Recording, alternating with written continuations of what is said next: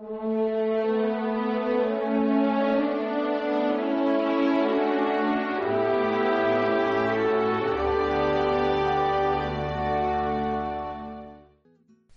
que el Espíritu Santo se posaba sobre él.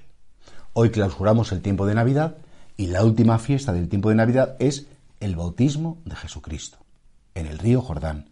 Jesucristo no necesitaba bautizarse. El bautismo sabemos que es un sacramento que provoca el perdón de la culpa del pecado original, provoca la incorporación a la Iglesia, nos convierte en hijos de Dios, nos llena de gracia santificante. Pero es que Jesucristo no necesitaba nada esto. Primero porque Él ya es hijo de Dios por naturaleza. Segundo, porque eres la cabeza del cuerpo, que es la iglesia. Tercero, porque, como es lógico, pues no tiene pecado original. Le ha venido a, salvarnos del pecado original. Sin embargo, como buen capitán, quiere ir delante de la tropa. No nos manda nada que previamente no haya hecho. Y de hecho, Jesús se puso en la fila de los pecadores. Fue contado como... O sea, no dijo, oye Juan, que soy tu primo, cuélame y bautízame antes que a todos estos que tengo prisa o que soy especial, no. Dice el evangelista que se puso en la fila. Y cuando le llegó el turno, claro, Juan el Bautista descortés, pero ¿cómo te voy a bautizar? Y sin embargo Jesús dice, no, no, esto es lo que hay que hacer ahora.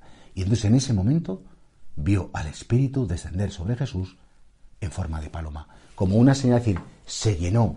Ya estaba lleno porque Jesucristo es Dios, pero como que su naturaleza humana quedó ungida, quedó sellada con el don del Espíritu, con el amor, esa torrente de amor que siempre ha existido en la Trinidad.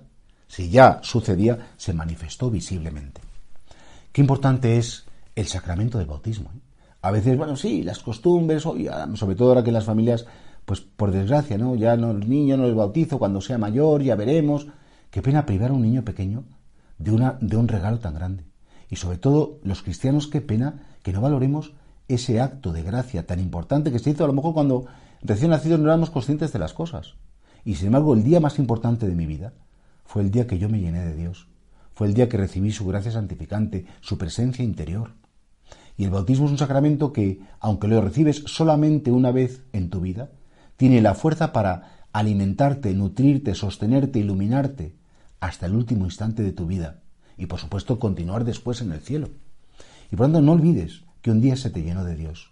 No olvides que se te hizo y se te convirtió en verdadero hijo suyo. No olvides que formas parte de la iglesia y no olvides que alguien pronunció sobre ti unas palabras, tú eres mi hija amada, tú eres mi hijo amado, como se escuchó la voz en el río Jordán cuando Jesús fue bautizado.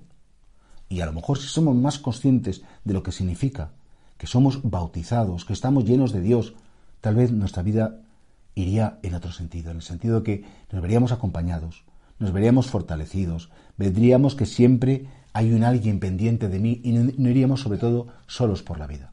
Yo creo que en esta fiesta tan bonita del bautismo de Jesús, agradecer nuestro bautismo, por supuesto, y también, ¿por qué no insistir a todos aquellos que a lo mejor pues han bautizado a sus hijos, sus nietos, decir, ¿por qué les privas de un bien tan grande si es algo que Dios quiere regalar?